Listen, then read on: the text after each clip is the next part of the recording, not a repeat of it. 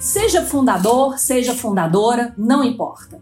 Estamos falando daquela pessoa que começou do nada, do nada mesmo, e depois de muito trabalho, dedicação, sacrifícios, luta e. Ah, coloca aí um pouquinho mais da dose de trabalho. É, mistura tudo. O que, que nós encontramos? O empreendedor que construiu uma empresa familiar. Em muitos casos, um império empresarial. Eles são muitos, espalhados pelo Brasil e pelo mundo. Abílio Diniz, do Pão de Açúcar, Alexandre Costa, da Cacau Show, Bill Gates, Microsoft, Joseph Safra, do Banco Safra, Samuel Johnson, da Johnson Johnson, Coco Chanel, lá, claro, da Coco Chanel, Mary Kay, da renomada marca de cosméticos que leva seu nome. Ficaria aqui horas e horas para lembrar dezenas, centenas e até milhares de fundadores e fundadoras que são, na verdade, a locomotiva da nossa economia.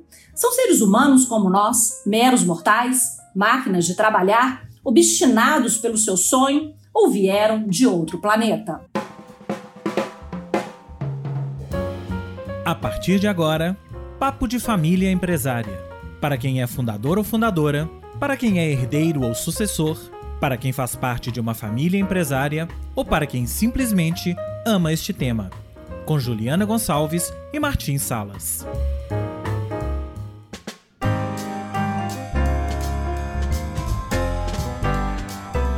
Alô, alô, bom dia, boa tarde, boa noite para todos os nossos ouvintes. Hoje, em especial, meu olá vai para os ouvintes de Andorra, um pequeno principado independente situado entre a França e a Espanha, nas montanhas dos Pirineus. Por que Andorra? Ah, porque eu escolhi Andorra. Agora vai ser assim: cada novo episódio eu vou cumprimentar os ouvintes de algum determinado país. Afinal, nós já estamos sendo escutados por mais de 12 países pelo, pelo mundo. Não é isso, Martim? Isso, um abraço forte para nossos ouvintes de Andorra, então, né?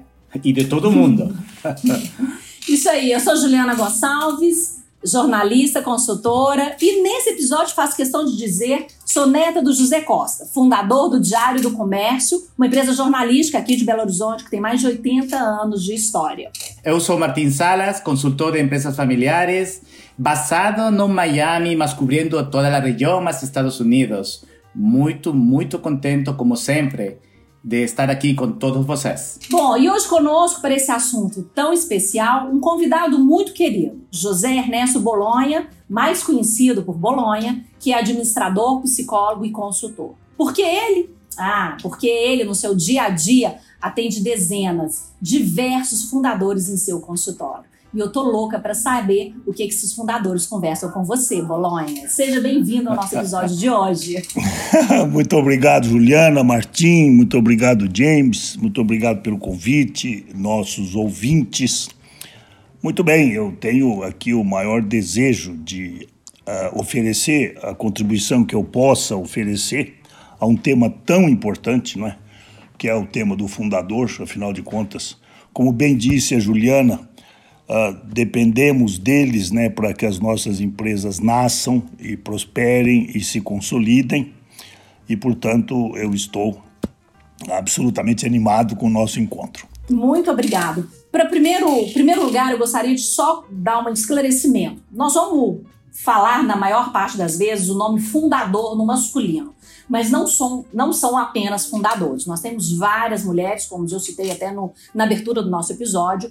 Existem mulheres fundadoras também que são extremamente importantes. Mas por uma questão só de praticidade, no episódio de hoje nós estaremos utilizando o fundador no masculino, mas sem nenhum, sem nenhum esquecimento as mulheres importantes da nossa economia. Combinado?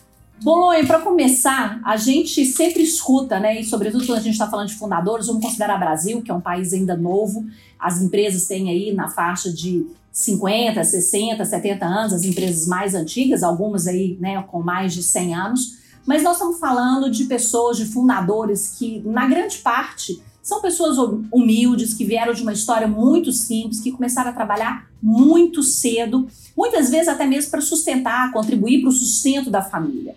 Essa é uma origem que a gente pode dizer que é comum na grande parte dos fundadores? Acho que sim, Juliana, eh, Martim, James, acho que sim. Uh, normalmente, principalmente em países como o Brasil, não é? nós encontramos nos fundadores esse traço biográfico, não é? É alguém que realmente. Agora, Eu acho que isso tem uma, um, algumas influências de natureza histórica e principalmente algumas influências de natureza migratória, né? especialmente no sul do Brasil, onde as imigrações italiana, alemã, espanhola né? foram intensas. É claro que isso não quer dizer que os colonizadores do Brasil não foram também fundadores, mas eh, certamente esse traço que você se refere é, é verdadeiro. E em alguns casos, eu creio que uma minoria, né, você tem fundadores que vieram de famílias abastadas, filhos que criaram empresas novas. Hoje em dia, nas startups, você tem a juventude aí criando, uh, fundando né, aquilo que uh, em um em cada um milhão de casos é um unicórnio, né, e se torna uma celebração mundial. Mas normalmente o fundador é alguém que veio das classes mais baixas da sociedade. E, e quando falamos de, de, do fundador, você acha que, mais além do termo fundador, ele ou ela são empreendedores, primeiro, e depois, claro, quando falamos de uma empresa familiar, existe esse culto para que começou a empresa e já existe esse termo de fundador, primeira geração. Você acha que existe, que deveria ser primeiro definido como empreendedor, empreendedora? Ou acha que é o mesmo, finalmente? Eu, veja, Martim, eu, eu tenho termos, uh, acho que muito precisos aqui no, no, no meu escritório, né, na, na uhum. consultoria que, que na verdade eu arbitrei. Eu, eu, não diria que esses termos podem ser encontrados nos dicionários ou nos Isso. livros, mas é somente algo que aqui entre nós e até com os clientes eh, eu costumo chamar de contratar as palavras, né? Vamos combinar as palavras de uma forma arbitrária, de uma forma nossa, né? E para isso eu costumo diferenciar o, o empresário, o empreendedor e o fundador. Tá? Eu, eu, não, eu não creio, mas veja bem, vou repetir. Isto é uma arbitrariedade nossa, não, não é algo que eu acho que possa eh, ser universalizado ou, se quiserem adotar, eu fico muito feliz. Né? Então, eu diria que, para nós, ou para mim, um empresário é alguém que vê uma oportunidade no mundo. Uh, um exemplo bem simples de sala de aula é ele descobre um grande artista, um grande cantor, né? E resolve utilizar a sua rede de conexões para promover essa descoberta, né? Então ele é alguém que, que acha algo que tem valor e, e cuja construção não é tão complicada de fazer e se dispõe a fazer. Então ele o exemplo de um, de um cantor é, é, muito claro: o empresário e o cantor, o empresário e o pintor, o marchand e o pintor. Né? Agora, quando você fala de um empreendedor que já se aproxima de um fundador, né, é, é aquele que, que levanta algo que precisa de uma construção mais complexa. Eu não estou dizendo que construir um artista não é complexo, mas evidentemente é muito mais complexo construir uma empresa com, com centenas de funcionários, etc. Quer dizer, ele tem a questão da gestão. E o fundador, eu acho que é até uma categoria mais ainda uh, alta, mais admirável, né? porque ele tem, além do espírito empreendedor, que poderia muitos terem, um, um espírito inovador. Ele funda algo novo, ele não simplesmente imita. Esse novo para o fundador, ou é uma nova maneira, aí sim é uma questão de processo, ele enxerga oportunidades, no caso da, da indústria, no caso da empresa, ele, ele funda uma nova maneira de fazer alguma coisa, uma nova cadeia produtiva, ele vai para uma nova região, ele se desloca geograficamente e tal. Uh, então, eu acho que são três categorias distintas. Quer dizer, o, o, empreendedor pode ser empreendedor em diversos assuntos, mas só o fundador é criativo o suficiente para colocar de pé uma estrutura complexa e levá-la a um certo tamanho. Bolonha, esse fundador, assim, né, esse novo, quando ele começa a trabalhar lá no início da história dele, ele é motivado por um sonho, ele sabe o que ele está fazendo, ou é a necessidade da sobrevivência que inicia e as coisas vão acontecendo? Ou seja, eu costumo dizer que o, que o fundador ele sabe exatamente onde ele quer chegar, mas eu tenho minhas dúvidas se no início ele sabe exatamente onde ele quer chegar. O que, que motiva ele? Assim? Isso, Juliana, eu acredito que varia né, com uh, os tipos de fundadores. Acho que certamente existe uma tipologia de fundadores e uma parte da tipificação é essa.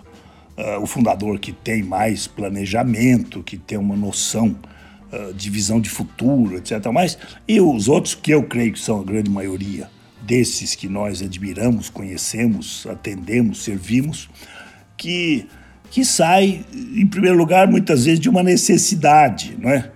Ah, essa necessidade muitas vezes é ligada aos valores de família. Né? É muito comum, por exemplo, que o fundador seja alguém que, quando você vai conversar com ele, depois do seu grande sucesso, 40 anos depois, 50, que ele vai escrever um livro, ou ele vai trabalhar suas memórias, ou vai entrar em assuntos assim, ele vai dizer: é, eu, eu comecei por um sentido de dever, por um sentido de obrigação. E essa obrigação, no caso, era, em geral, é a família, né? Eu cheguei e tinha meus filhos, e tinha minha esposa, ou tinha meus pais, e eu precisava fazer alguma coisa. Esse é um grande número de fundadores, ainda hoje no Brasil, tá? não estou dizendo isso na Europa, ou nos Estados Unidos, ou no mundo mais, mais estabelecido, né? ainda é dessa forma. Portanto, eu acho que é. E, outra coisa, completando, mas eu não quero me alongar muito, a, muitos fundadores começaram duas, três coisas. Eles não acertaram na primeira, entende? É muito comum você encontrar fundador que depois que ele está suficientemente maduro para contar a verdade sobre a sua biografia, ele não está adorando a pílula, etc. Ele fala: Olha, eu quebrei duas, três vezes. Mas isso ele conta só para você, né, Bolonha? Só aí no seu consultório, né? Não, acho que não. Acho que hoje em dia eles escrevem as biografias tal, e, e contam uh, os episódios, né, as adversidades. Porque a previsão de um negócio que nasce é muito difícil de ser feita, principalmente no Brasil, né? Uh, nós estamos vivendo, inclusive, uma época no Brasil onde a previsibilidade é muito pequena, né? Uh, dos mercados, a própria relação com o Estado, né? a relação do, do empresário com, com uh, as questões, enfim, da sociedade, da cultura. Então, acho que os fundadores tentam, até que um dia eles acertam e aí são, eles são estáveis. Eles são tenazes. Eles perseveram naquilo que deu certo. Tá? Essa é uma característica psicológica muito importante do fundador. Eu ia te perguntar isso. O que, que diferencia ele dos outros? Bom, ah, evidentemente, falando do ângulo de um psicólogo que se interessa por administração, né, a psicologia aplicada a negócios e, e empresas e famílias, né, ah, ah, eu diria que, em primeiro lugar, é a coragem é, é realmente a, a, o espírito corajoso que se entrega a um processo, né? Que, que não aceita um emprego, né? com todas as vantagens de um emprego, evidente, a história da carteira assinada, né? Meu filho, eu quero uma carteira assinada e tal. O fundador não, ele tem a coragem de empreender, né? Ah, ou de empresariar, usando o termo que eu falei para o Martim, né? Ah, e, então, eu acho que ele tem essa, essa questão. O segundo, é uma tenacidade muito grande. É uma característica muito clara dos fundadores, a, a sua tenacidade, a sua perseverança. Né? Ele insiste, ele, ele trabalha muito, ele se dedica muito. O terceiro, é, eu diria que é um fator psicológico que diferencia muito empreendedores, grandes empreendedores, de grandes fundadores, que é a capacidade de ficar no negócio que deu certo.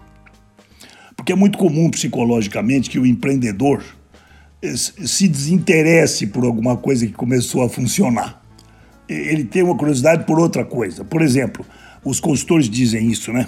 O, e vocês também conhecem isso. Ele diversifica cedo. Ele diversifica os negócios muito cedo. Ele faz uma fábrica de parafuso, dá muito certo, ele ganha dinheiro, ele compra uma fazenda. Aí ele consegue fazer a fazenda funcionar, ele monta um restaurante. Então, ele começa a diversificar. Isto é ruim para o fundador. O fundador, em geral, é alguém que, que foca no negócio que ele melhor.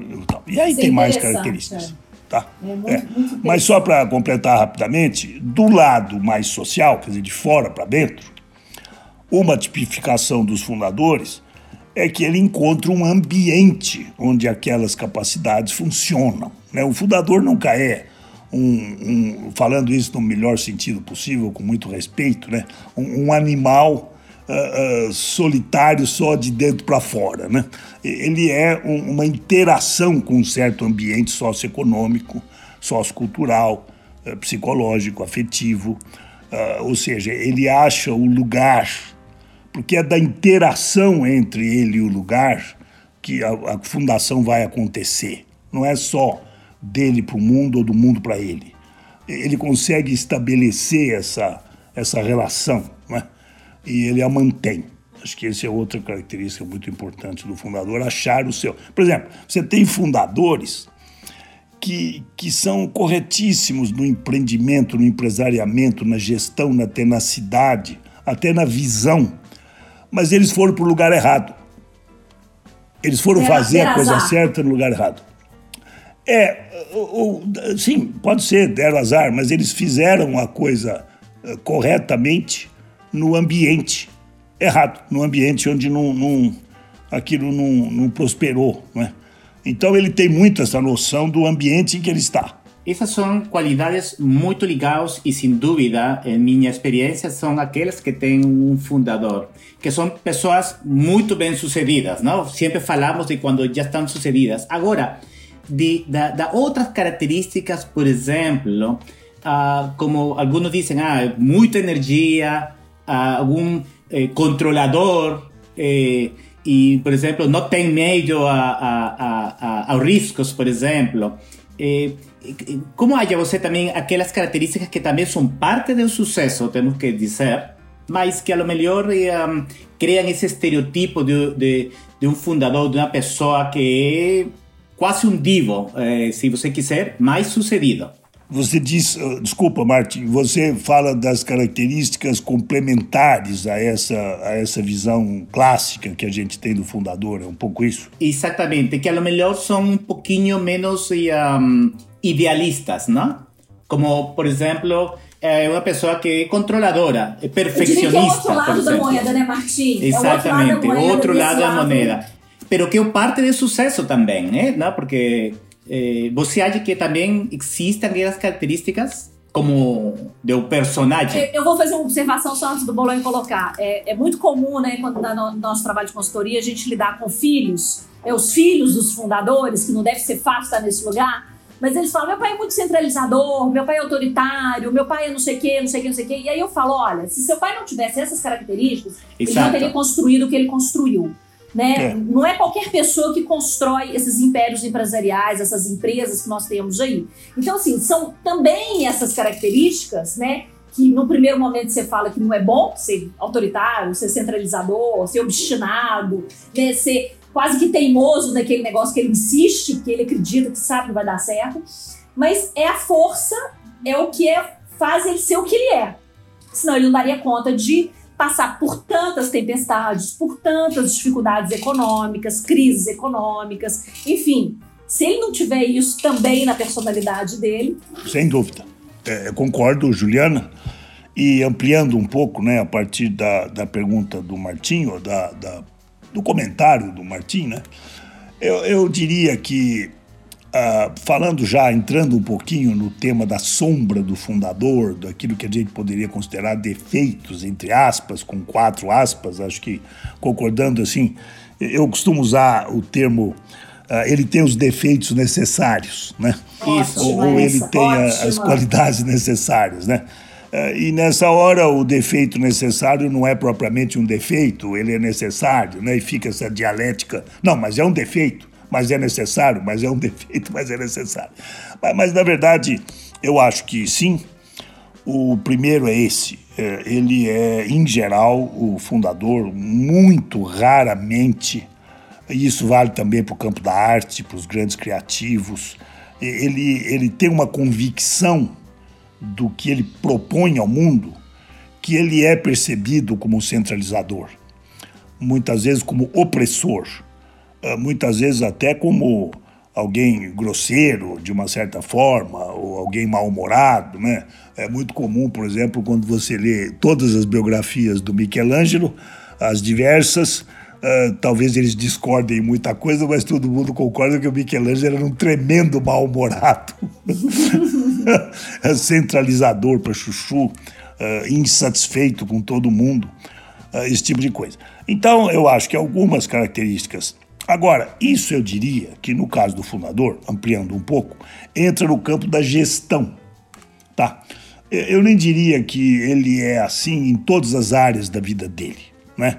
É muito comum você ver a, a, a mãe de um fundador, a esposa de um fundador ou, o marido de uma fundadora, usando aí a expressão que estamos falando de fundadores e fundadoras, né?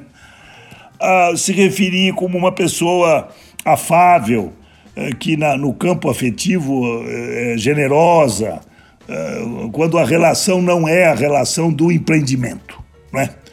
Ah, então não quer dizer que ele seja daquele jeito em todos os aspectos da vida dele ou em todas as reações da vida dele, mas naquilo que se refere ao empreendimento, ele tende a ser um gestor rigoroso, né? E aí entra essa questão da discussão, que é uma discussão das ciências humanas na, nos negócios, é uma discussão do humanismo no negócio que eh, se dá para ter um empreendimento sem rigor, né? E a, a, minha posição, pelo menos, eu coloco com toda a clareza, não, não dá, né? Um empreendimento empresarial uh, realmente uh, eficaz, ele é um, um, um, um conjunto, ele é um coletivo rigoroso, ele é um coletivo que tem que ser disciplinado, um coletivo que o senso de dever uh, tem que ser maior que o senso de prazer. Quer dizer, o fundador é um guardião dessas coisas, né? Então ele tem esse estigma. Uh, agora, isso não quer dizer que ele seja assim em todos os aspectos da vida, né? Ele também é um ser humano, ele também se diverte, ele também é generoso, ele também uh, compreende, né? Acho que esse seria o comentário. E para terminar, eu acho que varia com fundadores o nível de ambição. Tá? Ah, então, sim, você tende a ter fundadores que depois se tornam uh, pessoas humanas uh, que passam a ser, num certo sentido, mal vistas, né? ou, ou julgadas de uma maneira negativa, sombria, quando a, o nível de ambição começa a ser muito grande e aquilo não tem fim, né? E tal, aí uh, às vezes uh, você realmente encontra esse tipo de coisa. Agora, os fundadores que chegam lá num certo momento e procuram uma certa estabilidade, em geral eles são seres humanos uh, muito razoáveis com todo mundo, que é perfeitamente possível conviver. Enfim, esse é o tipo de comentário. Eu tô doido para te fazer uma pergunta, mas eu vou deixar para daqui a pouco. Eu quero entrar no nosso primeiro caso para a gente continuar discutindo os fundadores, pode ser? Se o Martim autorizar, eu tô às ordens. Optimal, sim. então, vamos ao primeiro caso. Primeiro caso. Carlos, engenheiro de formação, diz que desde criança queria construir apartamentos para seus pais e irmãos morarem. Obstinado por seu desejo, começou a trabalhar aos 13 anos vendendo picolés depois da aula. Hoje é dono de uma grande construtora do país e constrói centenas de casas populares, um dos nichos de mercado da sua empresa. Porque os filhos hoje trabalham com ele na empresa, o convívio é bem maior. Essa escassez da, da infância é a característica, como nós falamos, que é a eletricidade para ele poder fazer as coisas acontecerem. Acho que nós falamos um pouco disso, assim, é um lugar muito comum né, no perfil desses fundadores. Agora, uma outra parte importante que eu acho que esse caso nos mostra, né, que ele fala que hoje ele convive mais com os filhos. Mas eles, no, no âmbito da família, né, como você colocou, são seres humanos, que também são generosos, né, ele não é essa pessoa difícil o, o tempo inteiro. Mas esses fundadores, de uma maneira geral, será que a gente pode falar isso? Eles são pais ausentes, são pessoas que não tiveram muito tempo para se dedicar à construção de uma família. Essa é, um, é, uma, é uma é algo que a gente ouve também com uma certa recorrência nas famílias, não é? Oh, sim, eu acho que sim, é verdade. Acho que o fundador é um, alguém. E aí acho que até entra o, o empreendedor, entra até o empresário, né? Ah, ou até entra o grande profissional contratado que está a serviço da companhia, né? Essa ideia de, de o soldado à disposição da causa, né?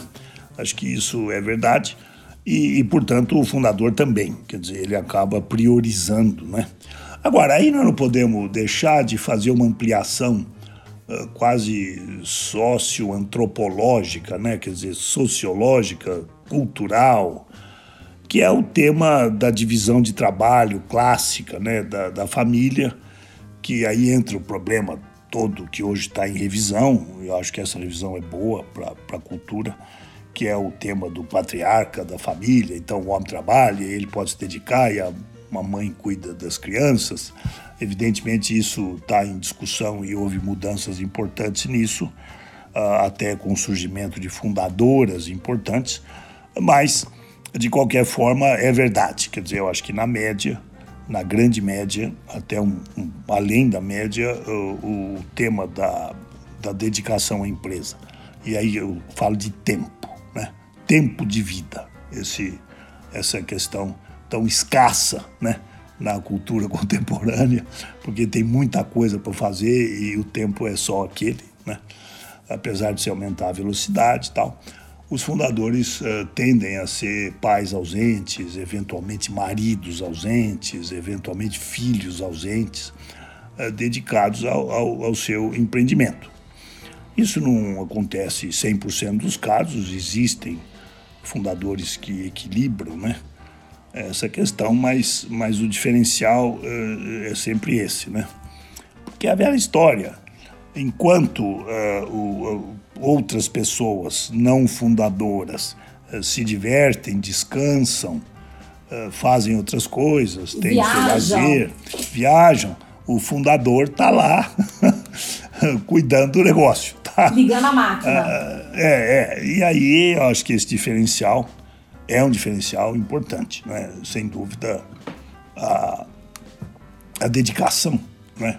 o tempo de dedicação é claro que associado à inteligência, à habilidade e tal, é importante. E nessa hora, ah, se você for dividir a vida ah, no seu, nas suas grandes agendas, né? Eu tenho um sistema de agenda que posso até falar nele daqui a pouco, que eu acho muito contributivo. Ah, o fundador tem uma agenda muito voltada ao trabalho. O percentual do tempo da vida dele que ele dedicou à empresa é, é, é, é diferencialmente grande, elevado. E nesse tema, Bolonha, por exemplo, e não, não para você eh, abrir nenhum segredo de sua prática, mas digamos um fundador aposentado, que há muitos que nunca aposentam, mas imagine-se os aposentados. Você acha que existe algum tipo de padrão quando eles vêm para trás uh, a vida deles? Algum arrependimento em termos precisamente dessa dinâmica entre tempo dedicado ao trabalho com tempo dedicado à família em algum momento ou não? Eu, pessoas emocionalmente equilibradas com esses dois vias, por exemplo. Você encontra algum padrão em, em nelas, nelas? Sim, Martim, há um padrão e aqui, uh, sendo realista suficiente para contribuir com as pessoas no desenvolvimento da consciência, que afinal é o nosso papel aqui, o de vocês uh, também, né? Ah, é um ponto ah, delicado, é, não é uma grande notícia, tá? Acho que se a gente for entrar no tema, e que às vezes entra ah, se, com muito respeito, né, evidentemente, no tema clínico da idade avançada do fundador, quer dizer, o fundador já depois da sua sucessão ou durante o processo da sua sucessão, ah, ele, ele enfrenta questões psicológicas e questões existenciais ah, importantes. E, elas entram bastante no que a gente poderia chamar de uma clínica ah, psicológica e existencial, não é apenas psicológica, da idade avançada do fundador. E, e essa clínica ela tem três aspectos importantes. O primeiro é o, é o risco de uma depressão, é o risco de um vazio de significado. Né? é o risco de começar a achar a vida chata, né? Que a vida não, não, não tem muita significação, porque a grande significação da vida dele foi uh, fundar trabalhar. a sua fundação, né? foi trabalhar, mas trabalhar com significado, né? Trabalhar com com, com conteúdo de com significação né? existencial, né? com propósito, exatamente. Né? Ah, o, então, o primeiro perigo é esse vazio, né?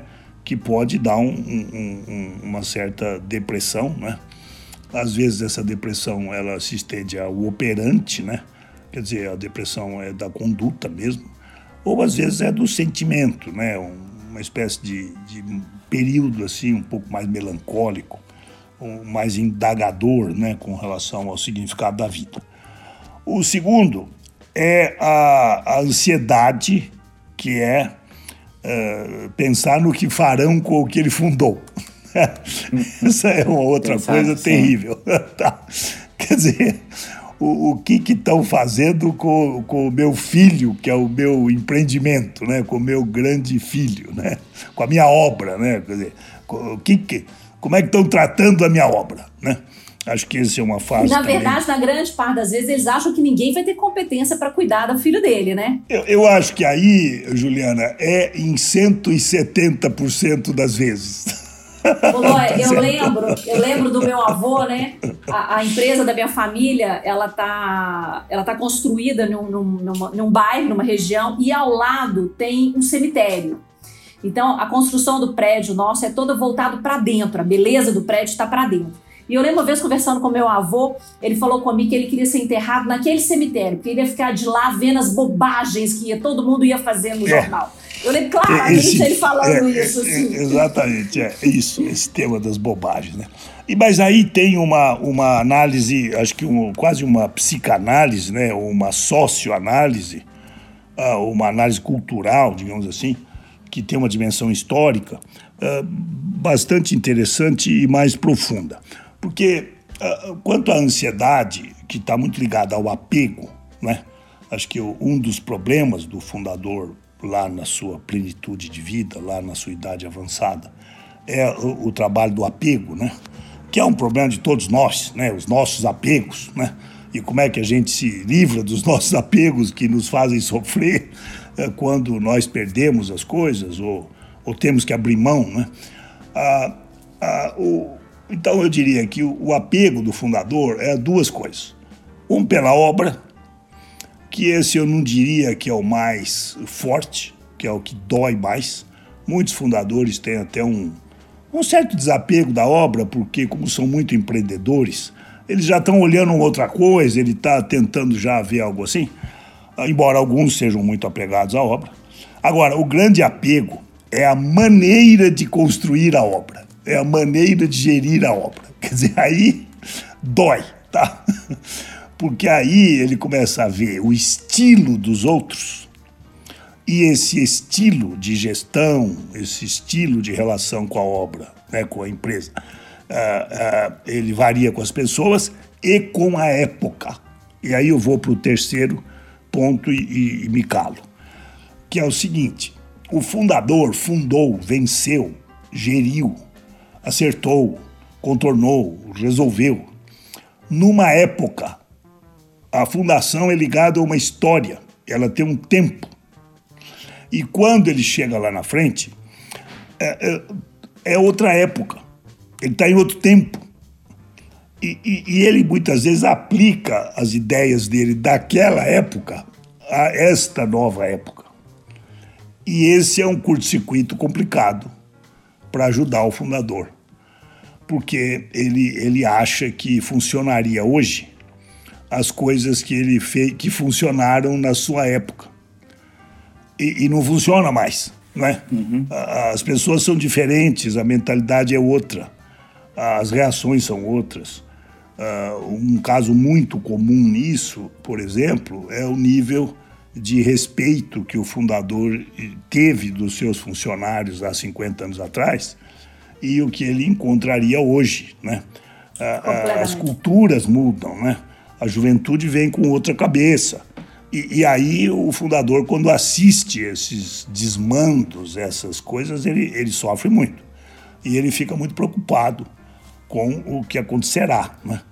Ah, então, esses são as agruras do fundador na sua idade avançada, é, que são, precisam ser trabalhadas. Né? Ele precisa realmente aprender a lidar com isso. Né? É, é um trabalho psicológico e, terminando, né, é existencial também, porque, num, numa grande medida, uh, nós estamos lidando aqui com a finitude da vida, né?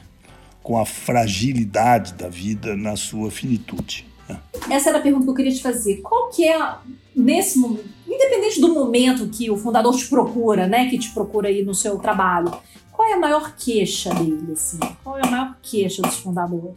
Então, a queixa, ela em geral acontece depois, né? Eu não acho que um fundador não é muito uma personalidade de olhar para si. Comece uma relação com uma queixa em geral, começa a relação com uma demanda, né? Assim, e, e, bem bandão mesmo, né? Você pode diagnosticar se o cara é um fundador, se ele chegar a dizer, ô Bolé, vem cá, eu ouvi falar, eu, agora eu quero que você, ele já te põe para servi-lo em cinco minutos, você já está você já tá cooptado como uh, funcionário dele, tá? Eu costumo, é, é isso, eu costumo brincar dizendo que existe a cadeira do credor e a cadeira do devedor, né? E, e logo nos primeiros contatos, aquele jogo social uh, meio que coloca alguém como devedor e alguém como credor, né? O fundador é aquele sujeito que no primeiro momento ele é o credor de todo mundo, tá? ele é aquele que chega com uma demanda assim, então eu vim aqui porque eu ouvi falar que você faz isso, aquilo e tal e quero aqui preciso fazer, enfim, aprimorar a governança da minha empresa, fazer uma sucessão, é preciso fazer uma revisão de modelos. Lá, enfim, na linguagem dele ele vai falar de uma, de uma revisão de modelagem, seja modelo de negócio, modelo de gestão, modelo de sucessão, modelo de expansão, modelo de remuneração. É, ele vai demandar coisas assim mais técnicas Uh, ou ele vai falar uma coisa mais difusa, quer dizer, eu fiquei doente, fui operado e meus filhos estão aí, um já tem uma carreira própria, o outro está na empresa, tal, então precisamos fazer um, um combinado aí, e ele vem com uma demanda, mas, assim, mas em geral ele vem com uma demanda. Agora respondendo sua pergunta, as queixas virão no, ao longo do processo? Aí, na hora de entrar na demanda, de resolver né, as questões, ele vai entrar na, nas queixas. E respondendo finalmente, né, eu acho que eh, é muito aquilo que eu já falei. Né? As queixas são ligadas à maneira como fazem, tá? Uh, uh, nem é tanto ao que fazem, às vezes é o que fazem, estão fazendo as coisas erradas, uh, não deveriam estar fazendo aquilo que estão fazendo mas em geral é dizer, não, até que estão fazendo o que tem que fazer, mas estão fazendo do jeito eh, errado, né? que seria outro estilo. Isso é muito comum, por exemplo, na relação com fornecedores e com clientes.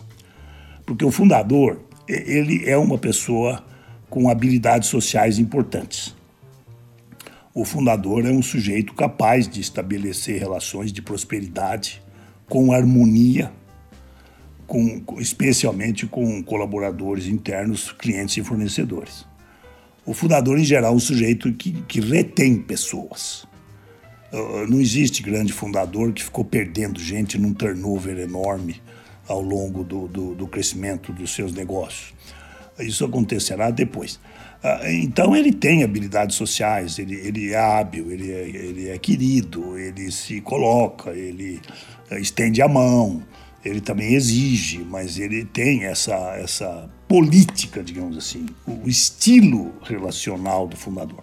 O que já não ocorre nas gerações que nasceram uh, bem nascidas e, e foram e tiveram vidas muito mais confortáveis, que desenvolvem uma, uma habilidade política para as relações menor, que estão menos dispostas a fazer concessões. Então o fundador olha isso começa a assustar para dizer, puxa, esse pessoal tá, tá fazendo as coisas do jeito errado. Mas eu acho que basicamente é isto, tá? Essa é a ideia. Desculpa que eu me alonguei um pouco, mas é que o assunto é, é, é muito fascinante, né, Martim? Não, super bem, super bem. Bolonha, eu, eu gostaria de ter sua reflexão de, de seguinte circunstância, seguinte evento. Porque você tem um fundador, que é uma pessoa, um empreendedor, mais do que um empreendedor, já falamos, e que trabalha sozinho, sozinha, por 10, 15, a lo melhor 20 anos. Ele vai desenvolvendo seu jeito, muito sucesso, e acontece um evento para uma empresa familiar que é muito importante, que é quando um filho ou filha, alguém membro da, da família, começa a trabalhar ou é convidado a trabalhar. Então, isso é um evento para mim muito importante. Eu vou compartilhar com você um tema de, de um cliente, não? que é um caso extremo. Eu, eu, um fundador é uma pessoa legal, em geral, mas um caso extremo. Eu convido a uma filha para trabalhar com ele.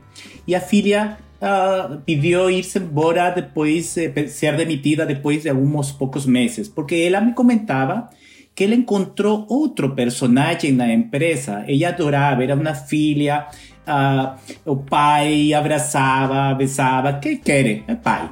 Mas quando foi para a empresa, encontrou uma pessoa, não com ela, que perdia controle, um caso extremo. Tomava uma cadeira e jogava no chão. Então Uau. ela ficou dizendo: eh, é um caso extremo. A pessoa não é meu pai. Então, é, um caso extremo. Mais além desse caso extremo, por exemplo, que é um caso provavelmente excepcional. Como você acha, por exemplo, essa transição de um fundador sucedido, sozinho, por exemplo, quando começa a interactuar com os membros da família na empresa? E é um tema importante, né? É... Muito, muito. Sim. Bom, Martim, acho que você tocou, excelente pergunta, né? Muito, muito profunda, né? E muito aplicável, né, aos casos. É, que é o grande tema na consultoria de sucessão, né? Uhum. Naqueles como nós, como você também, e a Juliana e todos aí, que tentam ajudar né, esse difícil processo que é a transitoriedade da vida, né, a chegada do tempo, né, conforme a vida vai andando né, e tal. E, e o tema da familiarização da sucessão ou da profissionalização da sucessão está no centro da tua questão. Né? Quer dizer, eu acho que todo consultor experiente né, em, em, sucessão de família e empresa familiar ou família empresária, eu separo as duas coisas. Né? Eu vou fazer um parênteses rápido. Eu costumo separar uma família empresária de uma empresa familiar. Perfeito. Uma empresa familiar é uma empresa Isso, feita sim. por um fundador que é da família. Uma família empresária é quando surgiu um outro empresário, um outro empreendedor na família, seja um filho, seja a esposa, seja um genro, eh, seja quem for, que então tem ali uma família de empresários. Eles são pessoas que, que criam coisas e cuidam né, de, de negócios. É diferente. Mas no teu caso, né, o, o teu exemplo, o que ocorre? Uh, não é tão raro, sabe? Que, que essa, esse fenômeno aconteça. Ele não é tão raro. Ele, claro, é muito, uh, num certo sentido, uh, oculto, né? ele fica bastante escondido, mas quando você entra mais fundo na, no estudo disso, né? de uma maneira mais científica, no certo sentido, até onde as ciências humanas são ciências de fato, mas eu acho que é, acontece. E por quê? É, primeiro, eu acho que existe uma relação muito complicada da paternidade e da, e do, da filha, no caso, ou do filho, uh, quando você começa a separar o que é uma relação profissional com as suas tensões naturais, que é uma relação de expectativa, de mando, de comando, de autoridade e tal, e a relação pai-filho, onde há liberdade, a questão da autoridade não é tão severa, uh, o estilo não é? tem um problema grande de estilo, quer dizer, o que eu falei agora há pouco, a maneira que você está fazendo uh, não é a que eu quero, a velocidade que você está fazendo, né? O que nos joga diretamente no problema da prepotência. Tá? E, e eu tenho uma definição de prepotência que eu acabei chegando para facilitar a conversa uh, psicológica com as pessoas, que é o seguinte: A prepotência tem três fatores uh, que a definem. Eu dou o tema, quem escolhe o tema sou eu, eu não estou disposto a escutar ninguém falar o que, que nós devemos conversar aqui. Eu dou o timing, eu digo quando tem que ser, quando tem que ficar pronto, quando tem tal. E eu dou o critério que vai julgar se está bom ou ruim. Então, o prepotente nota 30, né, que é um, um, um verdadeiro fascista total, ele diz: eh, quem escolhe o assunto sou eu, quem escolhe o tempo que vai demorar para resolver ou não sou eu, e quem escolhe a qualidade da solução sou eu. E, portanto, vocês calem a boca, obedeçam, e esse é o prepotente total, certo?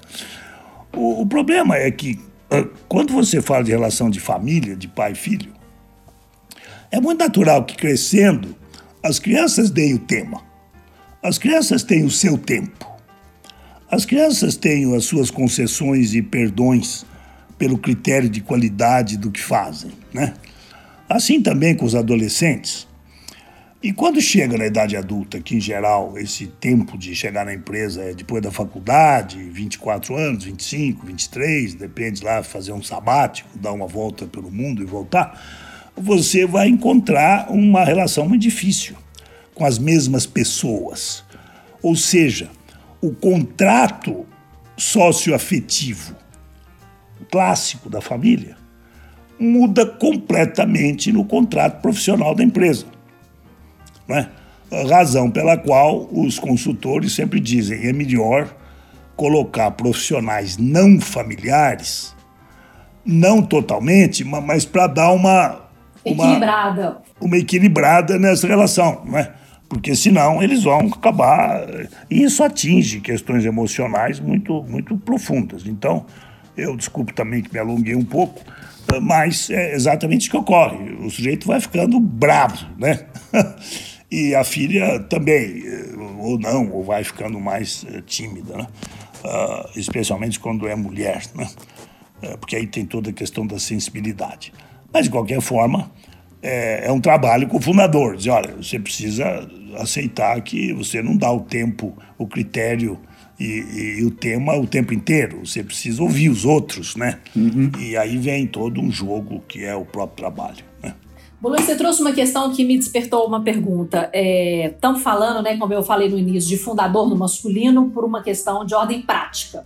Mas temos muitas fundadoras aí, exemplos no Brasil. Muitas, Brasil. muitas, fantásticas. De tudo que nós falamos aqui, né, de tudo que você trouxe desse viés emocional, psicológico, psique do fundador, quando falamos de fundadora, é diferente? A pergunta é excelente, né, Juliana? Aí me coloca numa posição uh, uh, delicadíssima, né? Mas eu vou uh, enfrentar, né? existe uma, uma questão entre consultores, né? E o Martim tá aí junto com a gente e tal, e o meu, meu pessoal lá do, do escritório, né? Quer dizer, olha, quando você analisa o estilo das fundadoras, elas são muitas vezes mais duras do que os fundadores, né? Assim, é, é o lado, digamos, é, dessa mulher é, cujo grande exemplo mundial assim é a Margaret Thatcher, né? A dama de ferro, tal, de que é, dá um negócio para uma mulher que ela vai botar a turma realmente nos cascos, né, nos trinques. Com a prepotência então, dela, do jeito, é, da hora é, e da forma. É, exato, é. Uh, ou seja, e aí acho que isso nos joga diretamente no tema do feminino enquanto um símbolo social e cultural. Né? O, o feminino que está tão em discussão aí, o que é o feminino, o novo feminino, o velho feminino, o feminismo e o feminino, uh, e, etc. Uh, mas eu diria que eu não, não gosto nessa hora de ser injusto, nem com as mulheres, nem com o feminino e nem com as fundadoras, né? Eh, eu acho que, se você olhar como virtudes que eu considero associadas ao gênero, tá? Eu, eu acredito, como psicólogo e como, e como, enfim, até mesmo filósofo moral, que, que existem virtudes associadas aos gêneros. Eu não acho que, que isso é só cultural, como alguns acreditam aí, que gênero é cultural. Eu não, eu não acredito nisso, tá? Eu sei que isso tem uma camada que pode ser discutida, mas então quando você fala assim, ah, na média, uma, uma mulher tende a ser mais justa uh, na distribuição tanto de deveres quanto de, de, de prazeres, de prêmios? Sim, sim, eu acho que sim. E por quê? Por causa da maternidade. Né? Eu, eu sou uma pessoa que acredita nisso. Não, mas isso aí não é atávico, não é biológico, não é neurobiológico, não é. Não, não, a discussão não tem fim seja pelo que for, tá?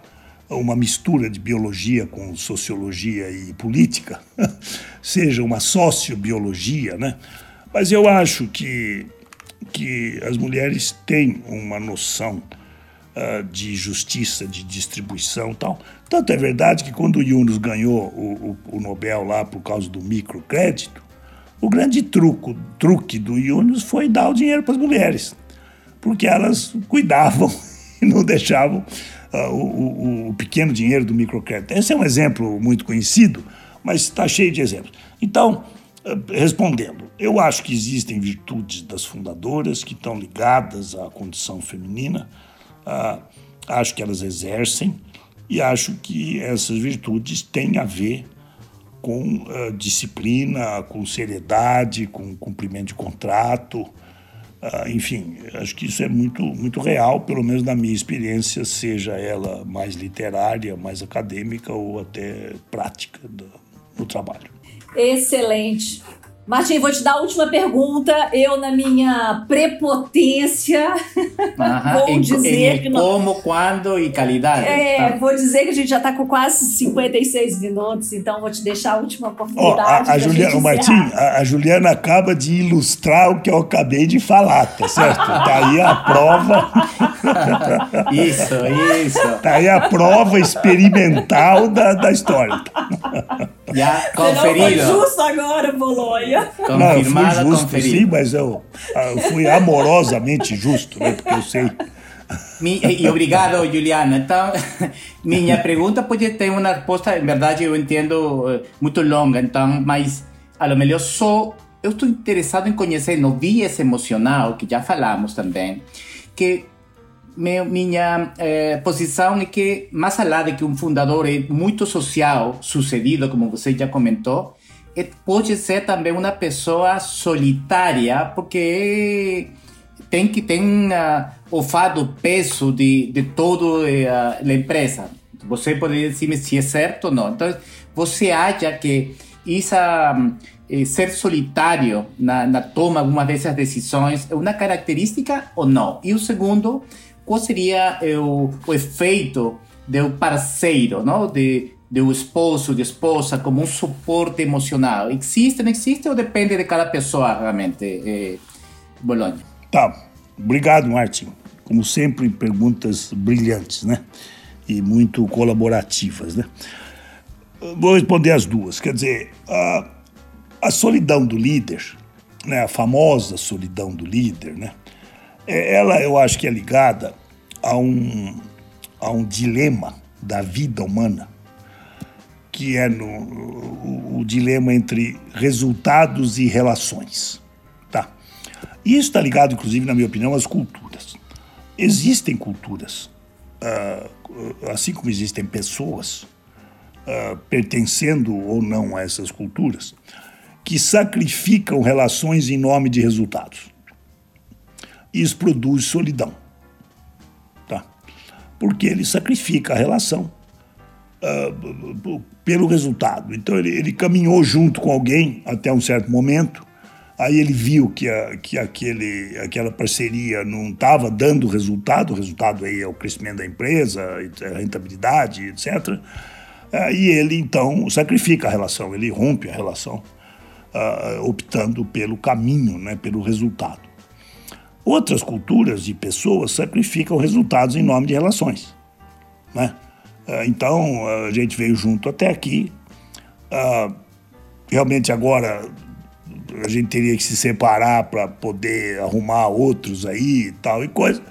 Mas nós, afinal, gostamos tanto uns dos outros e tal que nós vamos ficar por aqui mesmo, ah, ainda que isso não, não resulte né, na maior performance, né? Isso é muito fácil, por exemplo, você vê no, nos esportes, né? Quando o técnico tem que tirar jogadores que têm eh, qualidades socioafetivas e que são pessoas muito legais, que são pessoas relacionais, mas que não estão performando no jogo. Uhum. Uh, e ele diz: Olha, não interessa, eu preciso aqui de um, goleador né? e tal. Acho que isso é, é um, um, dilema geral da vida humana, uh, não é só do fundador. O que acontece com o fundador é que, em geral, ele é alguém que sacrifica relações em nome de resultados. Tá? Ele, ele vai, durante a sua vida, uh, trocando de relações. Né? Ele não. Não, não, mas tem um grande fundador que ficou a vida inteira com o mesmo sócio, com o mesmo parceiro, com tal. É, não sei até onde. Quando você estuda esse assunto de maneira mais uh, objetiva, não é bem assim. Né? em geral, ele, ele faz isso. Então, isso leva a uma certa solidão. A outra característica da solidão do fundador é a liberdade. Porque a liberdade, ela é muito próxima da solidão. Eu costumo dizer que a solidão e a liberdade são irmãs. Porque para você ter muita liberdade, você não pode estar tá tão vinculado, não é? Ah, o vínculo eh, restringe a liberdade né? ainda que isso uh, tenha grandes vantagens, você está junto, né? Mas você está menos livre. E o, e o, fundador é alguém que dá muito valor à própria liberdade. Ele, ele quer se mover do jeito dele, ele não quer, enfim, discutir muito o, movimento dele, né? E, portanto, isso é outro fator de solidão, né? E a segunda pergunta, estamos terminando, por favor, como era mesmo a outra, a segunda questão? Ah, sobre o suporte emocional dos parceiros, ah, sim, da, do esposas, cônjuge, acha que tá, é, é importante? Sim, sim, sim. Acho que isso é um fator. Eu acho que há fundadores que encontram, fundadoras também, né? Que encontram parceiros que são capazes de suportar. Agora, essa relação, Martim e Juliana, é, ela é uma relação muito profunda quanto a temas da vida humana, temas existenciais, delicadíssimos, que é a, a capacidade de um ego, aí sim, né, no nível do ego, com as suas vaidades, o seu ciúme, com as suas limitações, a sua inveja, o seu medo, a sua raiva, né? Basicamente os quatro grandes eh, problemas né, do, da psique, que é o, o, medo, a raiva, a inveja e o ciúme. Né? Ah, por quê? Porque o, o, a figura ao lado de um fundador, especialmente se ele se torna muito famoso, etc., é uma figura que tem que ter uma estrutura egóica muito sólida para ser um bom parceiro, uma boa parceira. Você imagina alguém ser uh, marido da Margaret Thatcher, né? Assim, como é a, a estrutura psíquica deste, deste homem, né? que é alguém que segura essa posição e, e, enfim, realmente, né? Dando um exemplo e terminando, uma figura interessantíssima que teve um marido cujo apoio foi maravilhoso, né? Foi a Hannah Arendt, a grande filósofa, né? Ele foi um marido assim de entender que ela era uma pessoa muito diferenciada e ele a suportou de uma maneira muito amorosa e muito desprendida. Então, a resposta, Martin, é assim: tem fundadores, fundadoras que têm sorte de achar aquela pessoa que que suporta, aí no bom sentido, inclusive, da palavra, e também no sentido de aguenta, né? aquela, aquela vida, né? aquela biografia. agora, eu diria que a maioria não. Né? a maioria não, não encontra. Uh, uhum. Tanto é que você pode ver as estatísticas, né, se você for entrar nos números, né, na, na psicologia social e na sociologia do, do fundador, ou do, do, das carreiras brilhantes, em geral, uh, as relações são trocadas. Uh, são pessoas com, com diversas relações. Né? É, não dá para ter tudo, né, Bolonha? Não dá para ter tudo, poxa. É, aquilo que eu brinco, né, Juliana? Ah, assim, como disse Deus a Adão por ocasião da expulsão. Tudo não terás. tá. Adorei. Não dá para ter tudo. Eu, eu Tudo não terás. Tudo entendeu? não terás. Então você vai Escolhe. ter que escolher. E você escolhe uma coisinha e perde todas as outras. É um como horror. Diz, como né? diz o ditado aí, sorte no, amor, sorte no jogo, azar no amor, ou vice-versa, então tudo não terás. Isso, aliás, responde à pergunta do Martim. Ah, porque essa história, né, do povo, na sua grande sabedoria, dizer sorte no jogo, azar no amor. Quer dizer, você é um fundador, vai ganhar muito dinheiro, sabe jogar, sabe jogar o jogo da fortuna, do, da fama, né? E vai ter que abrir mão da felicidade, né? É, das três grandes virtudes da vida, né? A fama, a fortuna e a felicidade. O fundador é alguém que opta pela fama e pela fortuna e topa abrir mão da felicidade. Ah, essa Nossa. é uma questão. Com essa a gente termina, porque eu tenho nem gente com continuar. Né? Tá certo. Né, Martim? Isso. Podemos marcar um segundo episódio para continuar falando dos fundadores, porque aí tem pano para manga. Sim, oh, tem muito, né? É. Eles, cuidam, eles fazem o mundo andar, né, pessoal? Acho que é, os grandes, eu digo, né? Assim, o, mesmo no campo da política, né? Quando você pega nos Estados Unidos lá o os founding fathers, né? O, lá o, o, George Washington, o Thomas Jefferson e o Benjamin Franklin, quer dizer, são pessoas eh, visionárias, né? Agora, é, isso tem preço, né? Acho que no fim são vidas com características muito próprias, a gente admira, né? Mas são vidas é, também com os seus sofrimentos, né? É, é bem claro.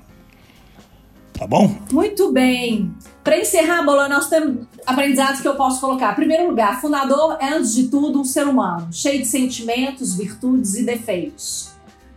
Acho que outro ponto importante que nós falamos aqui que, na maior parte das vezes, eles são de origem humilde, que o trabalho foi alternativa de crescimento, né? uma possibilidade de mudança de vida, de oferecer para o seu núcleo familiar, para sua família melhores condições. Então, existe uma obstinação pelo trabalho pela realização, mas é também uma maneira, né, um meio de, de mudar de vida. É, uma coisa colocada pelo, pelo, pelo Bolonha aqui muito interessante que eu gostei, é um gestor muito rigoroso, ele é muito rigoroso no ambiente do empreendimento dele, não necessariamente nas outras esferas da vida dele. Né? A gente precisa de separar. Assim como ele tem contratos diferentes de relacionamento na empresa e também na vida social. Por isso que muitas vezes a gente encontra parece traços de personalidade diferentes, mas na verdade são ambientes e contratos diferenciados. Sim. Sim. É, eu gostei muito de uma, uma colocação sua que você colocou que o fundador ele tem defeitos necessários, né, que são características que fazem dele esse homem, essa mulher capaz de construir o que eles constroem. Né? Então, que nós temos traços das nossas personalidades que nos favorecem também algumas situações. E que existem sim diferenças, e esse ponto eu gostei muito, entre fundadores e fundadoras. Muitas vezes é uma questão realmente até biológica, muito ligada às questões femininas e da maternidade, mas que a gente pode encontrar sim algumas características que fazem diferença na maneira de ser, no tratamento, na maneira de gerir né, uma equipe, etc. Então, acho que são pontos diferentes. Mas que são seres humanos especiais, é, cheios de curiosidades incógnitas para a gente ainda desvendar muito aí pela frente. Sem dúvida nenhuma.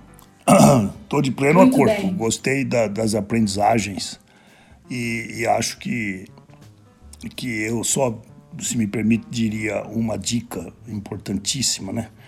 Que é a relação entre vida e tempo, né? E os latinos tinham um ditado que, que traduzindo, né, dizia: quem tem tempo tem vida. E, e quer dizer, se você interpretar, né, a, metáfora contida ou as metáforas, assim, tempo é vida e vida é tempo. Quem se apropria do seu tempo se apropria da sua vida. Ah, e quando você se deixa apropriar no seu tempo, uh, você se deixa apropriar também na sua vida. Né? E, e, esse fenômeno, quando você analisa do ponto de vista do fundador, uh, ele é alguém que, que não deixa apropriar a própria vida. Uh, o tempo é dele. Né? Uh, por isso que a questão do prazo na prepotência do fundador é tão importante. Ele é desesperado pelo prazo, né?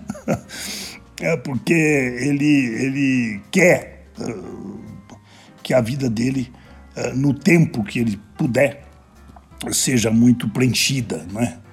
então esse é um ponto. E é claro que aqui vai a dica, né? Quando você está a serviço de um fundador, cuidado porque ele vai se apropriar do teu tempo e ao se apropriar do teu tempo, ele vai se apropriar da sua vida. Tá. Esteja preparado para isso, esteja preparado. É, é, é, essa é a grande questão da, da dor dos executivos profissionais, né? daqueles que são os servidores Conviver. dos fundadores. Né?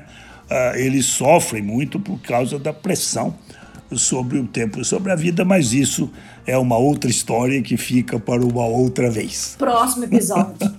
tá Martim, você quer dar as dicas das nossas recomendações? Eu não vou dar todas, você pode dar algumas. Aquelas que eu tenho é filmes, os, uh, as três dicas.